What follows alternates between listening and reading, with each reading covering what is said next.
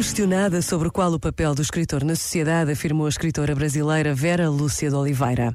O papel é ético, é o de escrever com a maior honestidade e humildade possíveis. E é também o da resistência hoje contra a desumanização, a despersonalização, a fragmentação da realidade. Sei que é uma grande responsabilidade, uma utopia, mas cada um faz o seu pouco, cuida do seu pedacinho de jardim, que para algo deve servir. Parece que não serve, mas serve. A arte existe para isso e sem ela perderíamos o sentido das coisas, a beleza e a intensidade dos momentos vividos, a riqueza de cada instante de amor ou mesmo de sofrimento, a consciência da nossa fragilidade da nossa sensibilidade. Este momento está disponível em podcast no site e na app da RGF.